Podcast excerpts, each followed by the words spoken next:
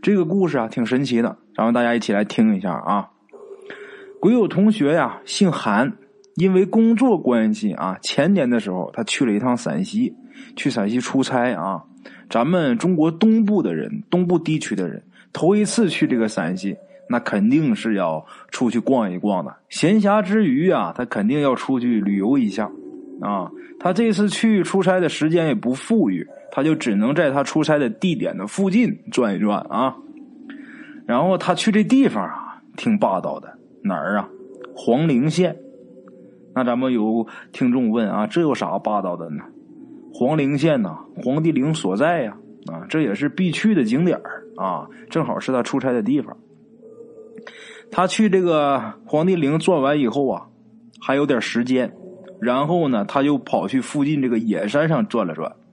跑这个野山上这一转，转出事了啊！啥事呢？他转到一个地方。他就觉得自己已经转的够远了，他就准备回去啊！就在这个时候，他发现远处草丛里边有一片白花花的东西。啊，人都有这个心啊！一看见自己没弄明白是什么呀，这心里边就各种想法都有。这时候他就犯财迷了，啊，他就想过去看看这是不是有什么宝贝啊？他离那个东西啊能有四五步远的时候，那个东西他自己从这个草丛里边站起来了。啊，然后咱们这位鬼友的同学啊，这一看就傻了。哎呀，太漂亮了！什么东西啊？一只大白狐狸，全身那个毛就跟缎子一样，都反光啊！而且啊，这只狐狸它根本就不怕人。这只狐狸没有跑啊，看见他过来，这只狐狸自己站起来之后，反而这么盯着看他。这哥们后来他说啊。他当时就是觉得这个狐狸这个气场太大了啊！而且咱们这位鬼友他同学啊，这人呢还挺迷信的啊！一看这么漂亮一狐狸，这肯定是仙儿，而且啊气场这么大，这这就没错了，一定是仙儿啊！这两种作用啊同时做功，咱们这位鬼友他同学他当机立断，咣当给这只狐狸跪下了啊！不但跪下了，而且还是连连磕头。一边磕头一边说：“求狐仙保佑他发财。”那会儿啊，这个人他刚入职，就是没有基本工资呢，那日子过得是非常惨。他就求狐狸啊：“你保佑我发财。”他在这磕头，这只狐狸却往他那边挪了一步。啊，刚开始咱们说过了，他离这狐狸四五步远。那么说，他的身子往前这么一倾，这一跪，那就又近了一步。这只狐狸呢，又往他这边又挪了一步，这就离得更近了。就已经非常近了啊！这时候他还是频频磕头祷告，这只狐狸呢，他却没有什么反应，好像啊对他这磕头这事儿不感什么兴趣。这只狐狸啊在这站了一会儿，看了一会儿啊，也就不到半分钟的时间。这只狐狸扭身要走，他这一看别走啊啊！这时候他一着急，为什么着急呢？他看见这只狐狸，他就认定这只狐狸绝对是神仙啊，这是狐仙。那这时候心情很激动，脑子也乱。这时候看狐狸转身要走，他着急了，伸出手就去拽一把啊！这一下就把这狐狸尾巴给抓住了，然后感觉好像拉掉了几根毛啊！我说的是好像啊，拉掉了几根毛，其实他并没有拽掉。然后这只狐狸就回头啊，狠狠的瞪了他一眼。本来他拉这个狐狸尾巴，他就是一个下意识的一个动作。他这手已经伸出去了，他伸出去这手他就后悔了。这时候狐狸又瞪他一眼啊，吓得他赶紧就把手缩回来了。啊，狐狸走了，他呢下山嘛，自己愣了好半天。下山他还是迷迷糊糊呢啊。不过啊，从这个事以后，能有一年左右吧，他几个朋友啊就都跟他合作，然后呢，他工作的单位的老板也很赏识他呀。然后他又很不可思议的接到了几个私活就这不到一年的时间，他赚了得有二十几万。就他刚开始连基本工资都没有，这一年他就赚了二十几万。哎呀，他就心想啊，这绝对是狐仙保佑我啊！他正美着呢，正做着发财梦呢。之前跟他合作的同学却突然间不跟他合作了，然后啊，接二连三的，他接的那些私活什么又出了问题啊，在公司里边也是频频出错。就以后呢，日子就是一泻千里，啊，他又开始联想了，他又想这绝绝对又是狐仙的问题啊！他找了很多人给他看，有的给他看呢，就基本上都是骗钱的啊。他从那以后也没少被骗，好多骗子都骗他，就连买东西他都被骗。他找人给看事啊，有的是骗他钱，剩下一部分呢就跟他说：“你这事儿我管不了，也不收他钱。”然后就把他给礼送出来就完了，我不管，管不了啊。他就一直直到今年一八年的时候。辗转反侧呀，他是托人呐找了一个很有修行的这么一个道士，啊，这个道士给他看完之后啊，也是说我管不了，但虽说是管不了，但是好歹呢还是把原因告诉他了。不过告诉他之后啊，反而让他呀更消沉了。怎么回事啊？原因是因为什么？为什么之前好多人说看不了？是因为那个狐狸太厉害了，有多厉害？就反正他之前请的那些人，就是连跟人家搭话的资格都没有。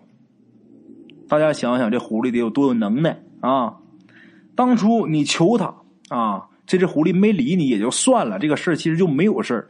但是你差点把人家尾巴的毛给薅掉，你知道吗？那么这个狐狸啊，他就要跟你玩一下。这狐狸他玩得起，你可玩不起啊！怎么跟你玩呢？你不是要发财吗？他给你钱。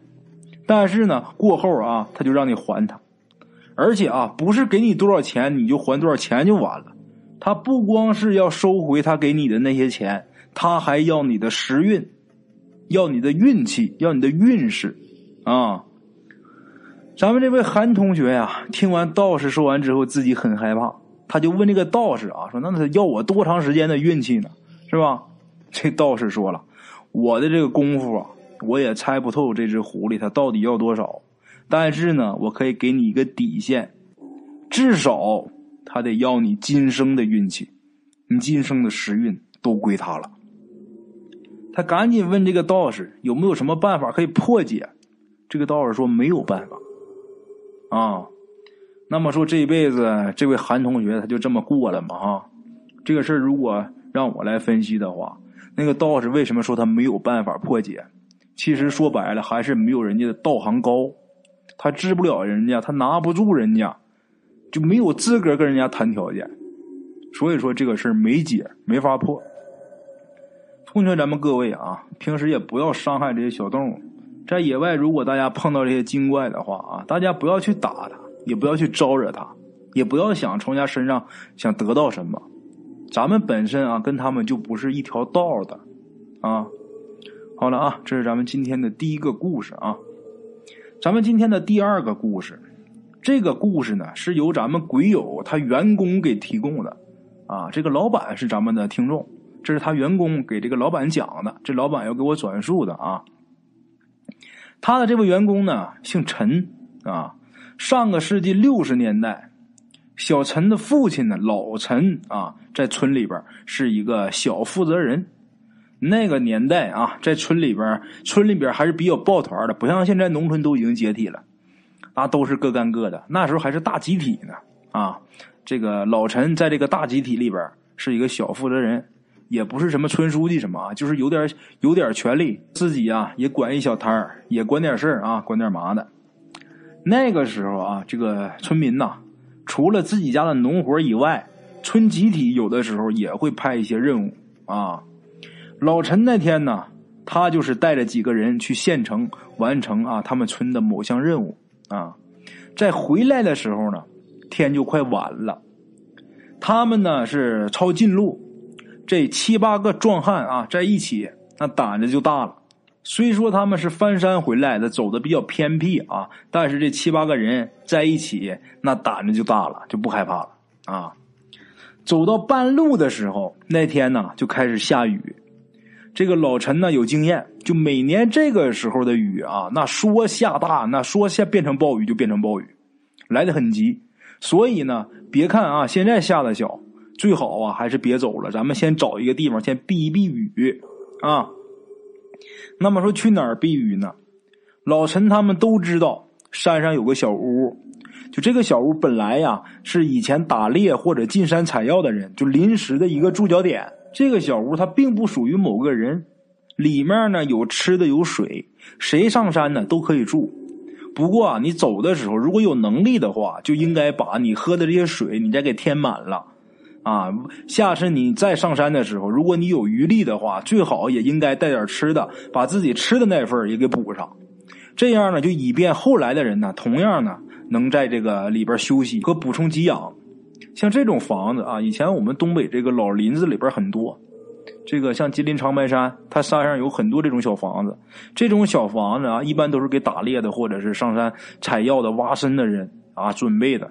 你什么都不用来，你进屋里边，缸里有米，粮上有肉，水缸里有水，但是你吃喝用都行。你走的时候给人家补满，那也没有什么硬性规定。但是这么多年，咱们这个呃老祖先他们一直都是这么做的啊。长白山、像兴安岭这些山上都有啊，现在是没没有了，也见不着了。现在这人他妈也坏，现在山上真有一小房里边有米有肉，那都得给你偷家去。言归正传啊。老陈一提出去这个小房子里边啊，大家就自然都同意。老陈他们呢，当时的距离离这个小屋不是很远，能有那么三四里地吧？啊，就这个期间啊，他们要走出林子，然后再下一个小坡，而这个小屋呢，就在这个小坡的对面啊。就这样，他们很顺利的走出了林子。这时候，他们应该一眼就能看见这个坡下面的小屋了。但是呢，此时天已经快黑了。他出来啊，这些人往那个方向一看，就小屋在的那个方向一看啊，把大伙给吓了一跳。怎么吓一跳呢？小屋已经坍塌了，他背后的那个山呐，就是被这个雨水冲下来的这个石头给压塌了半边啊，这个屋边上啊，这时候有七八个人正拼命的刨着这个坍塌的这个土石啊，刨土搬石头。就好像要从这堆乱石里边挖什么东西出来似的，啊！老陈他们这会儿啊，虽说离得远看不清楚，但是大致呢，这个情况还是能看清楚的。什么情况呢？还看不错。这时候老陈他们都知道，这小屋里啊，那小屋里没什么贵重的东西。这些人就跟疯了一样的挖，估计这屋里边是埋住人了，啊！所以说当时人很朴实啊，那不用打招呼。老陈这些人呐，就赶紧啊，一起的就往下跑，过去给帮忙啊。等他们啊到了这个坡下面，这个天就已经完全黑了，就只能模模糊糊的看出那些人的身影。等他们再跑进一段的时候，就基本上啊可以看清轮廓。老陈他们这七八个人里边，就有脑子转得快的，脑子转得快的就觉得不对劲儿。老陈呢，就是其中一个。觉得不对劲儿，但是又说不出来哪儿不对劲儿。但是他心里边有这个疑虑，他脚下这个步伐自然呢就放慢了。啊，等他再走这么十几米，他看得更清楚了。看清楚什么了？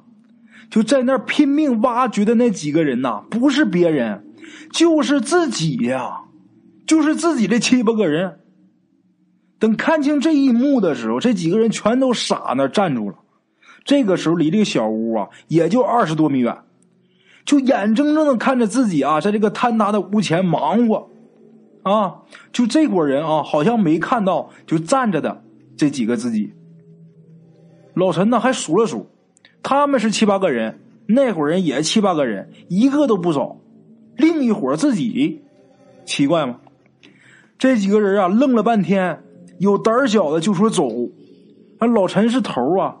他也不想就这么不明不白的就走了，虽说有点怪异，但是身边有这么七八个人啊，互相鼓劲儿啊，就跟大家说啊，大家不要害怕，咱们大家用毛泽东思想来武装自己。然后啊，他就喊了一声，喊了一声之后啊，他们这七八个人就冲过去了。前一秒啊，那些人还在那忙着挖掘呢。等他们冲到离这个小屋五六米远的时候，那些人啊，或者说另外一批老陈，他们忽然不见了。啊，小屋呢立在他们面前，也没有坍塌，哪有坍塌呀？那背后也没有什么山石啊，什么石土什么冲下来。老陈他们又傻了，啊，愣了一会儿啊，大伙儿就决定进屋看看，然后啊说咱们不能都进去。公推两个人吧，这两个人其中有一个就是老陈，因为他是领导嘛，有危险要先上啊。老陈呢就和另外一个胆子比较大的人，他俩就壮着胆子就推开门就往屋里进了。他是先迈一只脚，啊，看没有事了，整个人再进去。进到小屋里之后，发现小屋里还是那样，只不过呀，就看这样子，得好长一段时间没人住了。